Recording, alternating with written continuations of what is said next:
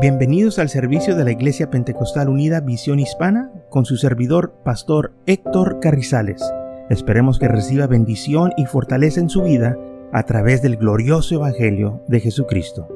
Y ahora acompáñenos en nuestro servicio ya en proceso.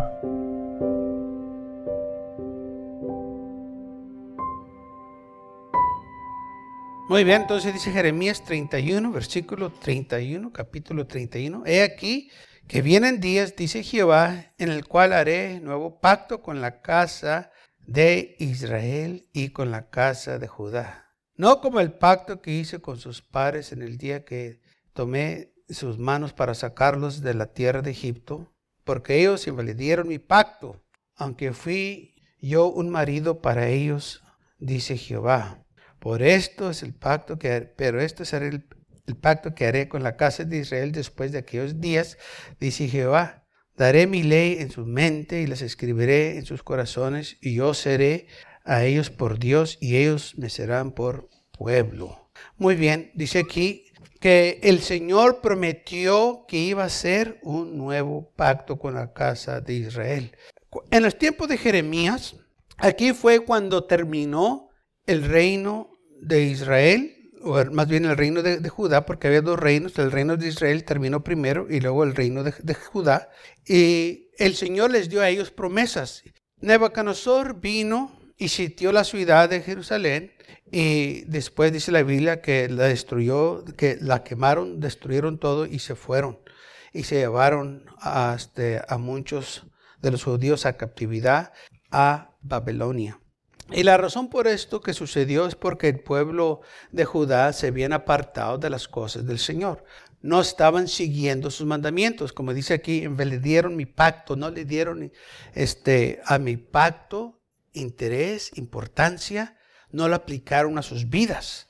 Entonces, este pacto que yo hice con sus padres, eso lo va a hacer a un lado y cuando venga el día, yo voy a hacer un nuevo pacto y este pacto, la Biblia lo menciona así. En Hebreos capítulo 8, versículo 6, dice, pero ahora tanto mejor ministerio es el suyo, hablando de Jesús, cuando es mediador de un mejor pacto, establecido sobre mejores promesas. Cuando venga el Mesías, Él va a ser el mediador de un mejor pacto y va a estar establecido sobre mejores promesas. Las leyes que ellos tenían, que el Señor les dio, los diez mandamientos, estaban escritas en tablas de piedra. Pero dijo el Señor, ahora voy a quitar eso y mis leyes van a estar escritas en sus corazones y las van a tener en su mente, se van a acordar de ellas. Y las van a aplicar a sus vidas. O sea, va a ser algo diferente. Todo va a cambiar. Mejor pacto establecido sobre mejores promesas. Y lamentablemente el mundo quiere también engañar a la gente que este año nuevo va a ser mejor, pero este año que viene va a ser como todos los demás. No tiene poder, no tiene autoridad, no tiene nada más que solo lo que va a suceder va a cambiar el calendario. Pero fíjese cómo la gente pone la mirada en el año nuevo y dice, este año va a ser mejor, este año me va a ir mejor, este año todo va a cambiar. Y entre el año y pasa el año y pasan los años y todo queda igual, o hasta peor. Porque se han enfocado en el año o en el tiempo. Y el tiempo no puede cambiar, no puede perdonar, no puede hacer nada, más que sigue pasando. Pero el enemigo ha hecho esto para que la gente se enfoque en el año nuevo y no en el Señor. Porque si el enemigo puede engañar a la gente, que ha engañado a muchos cada año, tienen las mismas falsas esperanzas. Oh, este año va a ser mejor. Este año me va a ir mejor. Las resoluciones que se van a hacer, la mayoría de ellas, pues más bien como el 90% de ellas, eh, no se van a cumplir. Y con el tiempo otros se les olvida qué fue lo que dijeron. Pues andaban embragados, andaban borrachos, ni supieron de qué prometieron. Que iban a ser ciertas personas nuevas, que todo va a cambiar. Pero todo queda igual. Todavía van a tener los mismos problemas, las mismas deudas, el mismo corazón, la misma enfermedad. Todo queda igual. Pero ve cómo el enemigo los ha engañado para que pongan su mirada en el año nuevo y no en el Señor. Porque Él sí puede hacer todo nuevo. Y aquí Él prometió al pueblo de Israel que iban a venir los días. Y ese día llegó cuando Jesús nació en Belén de Judá, que vino al mundo para salvar y buscar todo aquello que se había perdido. Dice la Biblia en Hebreos capítulo 8, versículo 7, porque si aquel primero hubiese sido sin defecto, ciertamente no hubiese procurado lugar para el segundo, porque arrepintiéndoselos, dice, he aquí vienen los días, dice el Señor, en que estableceré con la casa de Israel y la casa de Judá un nuevo pacto, no como el pacto que hice con sus padres en el día que los tomé de la mano para sacarlos de la tierra de Egipto, porque ellos no permanecieron en mi pacto y yo me desentendí de ellos, dice el Señor. Ellos no se quedaron en mi pacto, anduvieron vagando y la Biblia dice que todo el tiempo anduvieron vagando en sus corazones. Sí y no, sí y no, sí y no. Entraban y salían, entraban y salían. Y el Señor dijo, no, yo mejor voy a hacer un mejor pacto, establecido sobre mejores promesas. ¿Qué es la mejor promesa? ¿No ha ido la promesa del Espíritu Santo? Esa es la mejor promesa que yo y usted podemos tener. Que el Espíritu del Dios Altísimo more en nuestras vidas y nuestros corazones. No hay otra cosa más mejor, hermanos, que pueda suceder en su vida, porque cuando eso sucede, usted nace de nuevo del Espíritu, que el Señor ha entrado a su vida y dice la Biblia, de modo que si alguno está en Cristo, nueva criatura es. Todas las cosas viejas han pasado y aquí todas son hechas nuevas. Ahora dice la palabra del Señor que cada año que se hacían los sacrificios, se traía memoria de lo que ellos habían hecho. ¿Ok? Traía memoria. Sí, eh, eh, cuando ellos hacían los sacrificios, eh, sus cuerpos eran santificados, pero la conciencia no. Esa es la diferencia de nosotros, del nuevo pacto y del antiguo pacto. Que nosotros, la conciencia también es, hermanos, aleluya, tratada por medio del Espíritu Santo. O sea, dice la Biblia de esta manera en Romanos 8.1. Ya no hay más condenación para aquellos que están en Cristo Jesús. ¿Sabe que mucha gente está atribulada, atormentada por el pasado de sus actos anteriores? No tienen paz, no tienen tranquilidad, todavía se acuerdan de lo que hicieron, tienen pesadillas, cualquier cosa les recuerda de lo que hicieron, no tienen paz y tranquilidad, porque su conciencia todavía está ahí siendo atormentada. Pero en Cristo Jesús, nuestra conciencia, hermanos, es transformada, es limpia. Por eso nosotros no estamos todavía siendo atormentados, porque el Señor quitó todo eso. Aparte de que nos perdonó el pecado, hizo una transformación en el hombre interior. Y si alguien viene y me dice, acuérdate que tú y yo y lo que hacíamos allá, lo hacía, pero ahora ya no. Ahora soy una nueva criatura que te acuerdas que tú andabas allá y andaba, pero ahora estoy en iglesia. y no te da vergüenza que este que el otro. No tengo vergüenza que Cristo me cambió en mi vida. Amén. Porque es diferente. Somos nuevas criaturas en Cristo Jesús. Pero el año nuevo no puede ser eso. Todavía van a seguir con su eh, conciencia amargada. Todavía van a sentir remordimiento por todo el murero que hicieron. Pero nosotros, tranquilos con paz, por eso dice la Biblia que nos da paz, no como la paz que el mundo da. Esta paz sobrepasa la paz del mundo. Vamos a seguir leyendo lo que dice aquí. Entonces dice la Biblia que Él iba a hacer un pacto nuevo con nosotros, es este, establecido con mejores promesas. Dice el versículo 9, no, como el pacto que hice con sus padres en el día que los tomé de la mano para sacarlos de la tierra de Egipto, porque ellos no permanecieron en mi pacto y yo me desatendí de ellos, dice el Señor. Por lo cual, este es el pacto que haré con la casa de Israel después de aquellos días, dice el Señor.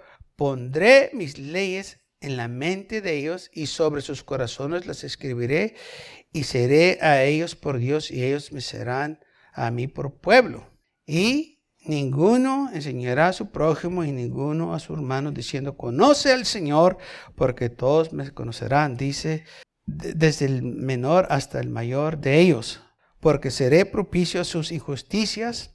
Y esto es lo que más me gusta, y nunca más me acordaré de sus pecados y sus iniquidades. Aleluya. Eso es algo, hermano, que aquellos sí se acordaban. Cada vez que hacían sus sacrificios, se acordaban. Su conciencia les decía, acuérdate lo que hicieron, acuérdate. Y los molestaba. pero en este nuevo pacto venimos nosotros y no hay nada de eso. No hay nadie que nos esté acusando. Acuérdate lo que hiciste allá. Pues si lo hice, toda la sangre de Cristo Jesús lo quitó. Es más, ni Dios se acuerda de lo que hice. Porque ¿qué dice? Y nunca más me acordaré de sus pecados. y si Él no se acuerda, yo no tengo negocios también andarme acordando. Yo lo que tengo que hacer es darle las gracias porque me salvó, me transformó y me hizo una nueva criatura. No fue el año nuevo, fue Cristo Jesús que me hizo una nueva criatura. No fue el año nuevo que me quitó los pecados, Cristo fue el que me quitó los pecados en la cruz del Calvario. Aleluya. ¿Qué tanto dicen fuerte gloria a Dios? Que este año va a ser mejor. No, yo no tengo que esperar para que eh, este, sea algo, ah, digamos, nuevo eh, cada año nomás. Que todos los días el Señor tiene una bendición nueva para mí y para usted también. ¿Sabía usted que hay una promesa para usted cada día? Nueva promesa. Cada vez que usted se levanta, el Señor le dio una promesa nueva. Y cada vez que usted se levanta, la Biblia dice que sus misericordias son nuevas para nosotros cada mañana. No se tiene que esperar una vez al año. Pero cada mañana que usted se levante, tiene usted nuevas misericordias de Dios. Es lo que el Señor hace, hermanos. Él hace todo nuevo. Dice la Biblia que nos espera una ciudad nueva. Él hace todo nuevo. Yo no sé de usted, pero a mí me gusta lo nuevo. Y si pudiera comprar todo nuevo, pues lo haría. Pero a veces, pues, pues no hay la manera. Pero Él sí tiene la manera de hacer nuevo todas las cosas. Porque Él es el Todopoderoso. Él tiene poder para hacerlo. Y todo está que usted lo creamos. Es decir, no, el año nuevo no hace nada para mí. Cristo es el que hace todo para mí. Él es el todo para cada uno de nosotros. Ahora fíjese lo que dice, y nunca más me acordaré de sus pecados y de sus iniquidades. ¿Sabe por qué? Porque dice la Biblia que las sepultó en lo más profundo del mar, para ya no más acordarse de ellos. Ya no hay más condenación. Y si Él no se acuerda, quiere decir que yo no soy culpable de nada. Pero así se le dice que somos justificados, seamos santificados en el nombre del Señor Jesús. Justificados quiere decir que no tenemos más culpa fuimos hallados inocentes. O sea, la sangre de Cristo nos quitó todo el pecado. El enemigo viene y nos quiere acusar. El Señor nos mira y dice, pues yo no miro nada. Cada vez que me acuerdo de eso, de todo el tiempo se me viene a los padres cuando le dicen, su niño se portó mal. Mi niño, ay, es tan bueno, yo no creo. ¿Qué padre tiene un niño malo? Todos son angelitos, ¿verdad? Aunque acá aparte somos diferentes, pero enfrente de nuestros padres, cuando nos acusaron, este niño, mm, así el Señor. Viene el enemigo, nos acusa y el Señor dice, este, no, este no, este estaba lavado con mi sangre, este no ha hecho nada. Es más, ni me acuerdo qué es lo que ha hecho. Porque de acuerdo a las escrituras dice así, nunca más me acordaré de sus pecados y sus iniquidades. así que en Romanos 8.1 Pablo lo pone, hermanos, preciso, ya no hay más condenación para aquellos que están en Cristo Jesús. Y luego santificados, quiere decir que fuimos lavados, fuimos transformados. Todo el pecado que teníamos, que hicimos, fue lavado con la sangre preciosa de Cristo. Por eso el Señor derramó su sangre por nosotros, porque solo la sangre puede quitar el pecado. No hay otra cosa que puede quitar el pecado. Solo la sangre de Cristo Jesús puede quitar el pecado.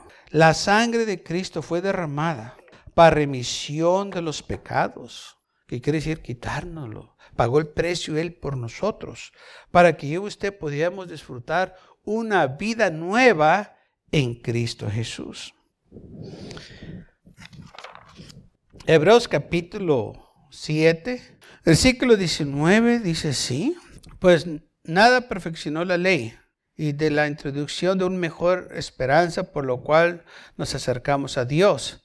Y esto no fue hecho sin juramento, porque los otros ciertamente sin juramento fueron hechos sacerdotes, Pero este, hablando de Jesús, con el juramento que dijo, juró el Señor y no se arrepentirá. Tú eres sacerdote para siempre, según el orden de Melquisedec. Por tanto, Jesús es hecho fiador de un mejor pacto. ¿Sabe por qué es mejor? Porque la sangre de Él nos quita totalmente el pecado, nos lava la conciencia. Allá en el antiguo pacto los animales no podían hacer eso. Por eso dice la Biblia que era imposible que la sangre de los machos cabríos eh, eh, y la sangre que se hicieron con las ovejas pudieran quitar los pecados de los becerros. Era imposible quitarlos. Versículo 23. Y a los otros sacerdotes llegaron a ser muchos, debido de que por la muerte no podían continuar. Mas este, por cuanto permanece para siempre, tiene un sacerdocio inmutable, por lo cual puede también salvar perpetuamente a los que por él se acercan a Dios, viniendo siempre para interceder por ellos. Porque tal sumo sacerdote nos convenía, santo, inocente, sin mancha, apartado de los pecadores y hecho más sublime que los cielos. Este sumo sacerdote, fíjese lo que dice, Cristo Jesús, santo, inocente, sin mancha, apartado de los pecadores. ¿Usted conoce a alguien así en estos días? ¿Puede usted mencionar a una persona que cualifique o tenga estas virtudes? Santos, inocentes, sin mancha, apartados de los pecadores y hechos más sublimes que los cielos. No hay ninguna persona que cualifica, solo Cristo Jesús. Este es el sumo sacerdote, este es aquel que hizo el sacrificio por nosotros, aparte de que Él fue el sacrificio, Él se ofreció, Él fue también el sumo sacerdote. Y dice la Biblia que en aquel entonces, en el antiguo pacto, había muchos sacerdotes, pero morían y se tenían que reemplazar. Pero Jesucristo, dice la Biblia, que fue hecho fiador de un mejor pacto. ¿Por qué? Porque su sacerdocio nunca termina. Lo que él hizo, hermanos, continúa. No puede cambiar. Y sigue él salvando hasta lo sumo. ¿Por qué? Porque Él es el, el Mesías. Él es el que se nos prometió que iba a venir a salvarnos, a hacernos nuevas criaturas, a darnos, como dice aquí, o ser mediador de un mejor pacto con mejores promesas. Gracias a Dios que ya no tenemos que traer animales y degollarlos y derramar su sangre y, seguido hacer eso. Gracias a Dios que ahora podemos venir a la iglesia y decir, Señor, gracias por morir por mí en la cruz del Calvario. Gracias porque tomaste mi lugar. Gracias porque eres bueno conmigo. Aunque fallo, aunque soy débil, te doy gracias porque eres paciente. Y cada vez que trompezo, me levantas. Cada vez que fallo, me fortaleces y me ayudas a seguir adelante. Ese es el sumo sacerdote que tenemos, hermanos, que se puede comparecer con nuestras debilidades, que sabe qué es lo que yo y usted pasamos día tras día. Porque dice la Biblia que Él se puede comparecer. O sea, si usted habla con Él y le cuenta todo lo que hay en su corazón, Él le va a entender completamente. ¿Por qué? Porque Él fue humano también. Él fue rechazado. Se burlaron de Él. Lo traicionaron. Lo golpearon.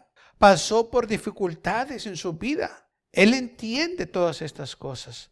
Por eso nosotros, dice la Biblia, que nos acerquemos al trono de gracia confiadamente. Arrímate al Señor y cuéntale todo lo que hay en tu corazón. Sabe que cuando usted tiene una persona de confianza, usted le abre el corazón y le dice cosas a esa persona porque confía en ellos. No se lo dice a, a gente que usted no confía porque no está ahí la confianza. Pero aquellos que usted se siente cómodo, le abre su corazón para que cada persona le dé una orientación, le dé palabras de ánimo. Ok, así es también el Señor. Si usted realmente este, confía en el Señor, usted le va a abrir su corazón y le va a contar todo lo que le está molestando al Señor. Ahí se va a dar cuenta la relación que usted tiene con Él. Si usted se siente cómodo de abrir su corazón y decirle todo, aunque Él ya sabe todo como quiera. Pero es usted que hace la iniciativa de decir, Señor, yo abriré mi corazón y te voy a contar todo lo que hay aquí.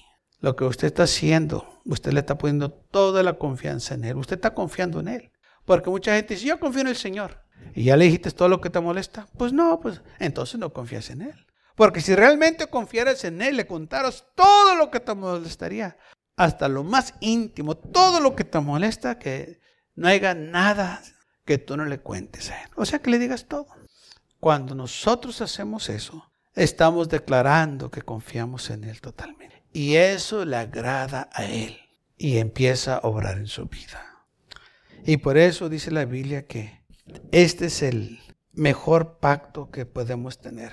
Ahora, dije la palabra del Señor que iban a venir los días y dice, y no enseñará más ninguno a su prójimo, ninguno a su hermano, diciendo, conoce a Jehová porque todos me conocerán, desde el más pequeño hasta el más grande.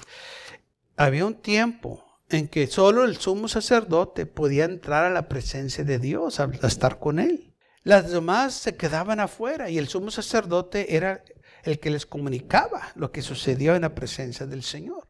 Con este nuevo pacto ya no es así. Ahora yo y usted podemos entrar a la presencia del Señor y Él te va a hablar directamente a tu corazón y vas a sentir su presencia. Vas a tener una experiencia personal con Él, no dependiendo de la experiencia de alguien más, pero de tu experiencia vas a tener una relación con el Señor. Es lo que hace la diferencia, este nuevo pacto, que yo y usted ahora tenemos exceso a la presencia del Señor. Y a eso se está refiriendo la palabra del Señor. Ezequiel capítulo 11, versículo 19. Y les daré un corazón y un espíritu nuevo. Pondré dentro de ellos de nuevo las promesas del Señor de un nuevo pacto. Y quitaré el corazón de piedra del medio de su carne y les daré un corazón de carne para que anden en mis ordenanzas y guarden mis decretos y los cumplan y me sean por pueblo y yo les seré a ellos por Dios. Dice el Señor, yo les voy a dar un corazón verdadero. Sabe que en aquel entonces las leyes de Dios estaban escritas en tableta y él les decían, tienen que obedecer esto, porque está escrito. Pero ahora el Señor nos las pone en nuestros corazones. Ahora está en ti que tú las sigas. ¿Qué es lo que hay en tu corazón? Bueno, si la ley de Dios está en tu corazón, vas a seguirlas. Y si no están, pues natural que no las vas a seguir. Y dice, Señor, pero yo te las voy a poner en el corazón para que las sigas. Nadie me obliga a que sirva al Señor. Yo quiero servir al Señor. Nadie me manda que lo haga. Yo quiero hacerlo. Porque hay tantos beneficios, tantas bendiciones. Y aparte de eso, hermanos, la vida eterna. ¿Cómo vamos a dejar que se nos pase la vida eterna por unos tiempos aquí en el mundo de placer temporal y que se nos pase la eternidad. Nada más por un tiempo que después muchas veces vamos a lamentar. Ezequiel 36, de nuevo el Señor dice, os daré nuevo un corazón nuevo y pondré espíritu nuevo dentro de vosotros. De nuevo el Señor está diciendo, yo les voy a dar un corazón nuevo. Va a ser diferente. No tienes que esperarte el año nuevo. Todo lo que tienes que hacer es venir a mí y yo te voy a hacer una nueva criatura. No tienes que prometer que ahora sí vas a ser una persona nueva. Eh, el Señor no hace personas nuevas. El Señor hace criaturas nuevas. Más bien, el año nuevo no hace. ¿Ok? El año nuevo no tiene poder para ser el hombre nuevo. Pero Jesús sí lo puede hacer. Y el mundo se está haciendo engañado, esperando que llegue el año nuevo, porque dicen ahora sí voy a ser una nueva persona todo va a ser nuevo, todo va a ser diferente. Y no es así.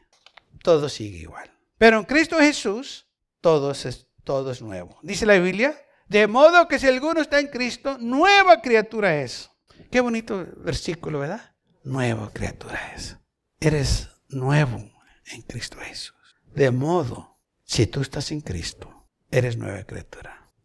Todas las cosas viejas han pasado. Todo es hecho nuevo. Este es el poder del Evangelio, hermanos. Este es el poder de la cruz. Esto es el poder de la sangre de Cristo Jesús, que derramó por nosotros en la cruz del Calvario para quitar todo el pecado. Este es el nuevo pacto. Jesús dijo cuando estaba con sus discípulos en Marcos 14, 24. Y mientras comía Jesús tomó el pan y bendijo y lo partió y dio diciendo, tomar, este es mi cuerpo. Y, tomando la copa y habiendo dado gracias la bendijo y bebiendo de ella todos, les dijo, esta es mi sangre del nuevo pacto que por muchos es derramada. Esta es mi sangre, este es el nuevo pacto. ¿Qué es el nuevo pacto? Mi sangre que derramé o que voy a derramar en la cruz del Calvario. Esta es. De eso se trata, de la sangre preciosa de Cristo Jesús. ¿Qué hay, hermanos? Tenemos vida eterna, perdón de los pecados. Gracias a Dios por estas promesas. Gracias a Dios por este nuevo pacto. No es como el viejo pacto. Uh-uh. Recuerden, establecido sobre mejores promesas. Gracias por acompañarnos y lo esperamos en el próximo servicio. Para más información, visítenos en nuestra página web macallen.church. También le invitamos que nos visite nuestra iglesia que está ubicada en el 2418 Bowman Avenue con esquina calle 25 en McAllen, Texas 78501.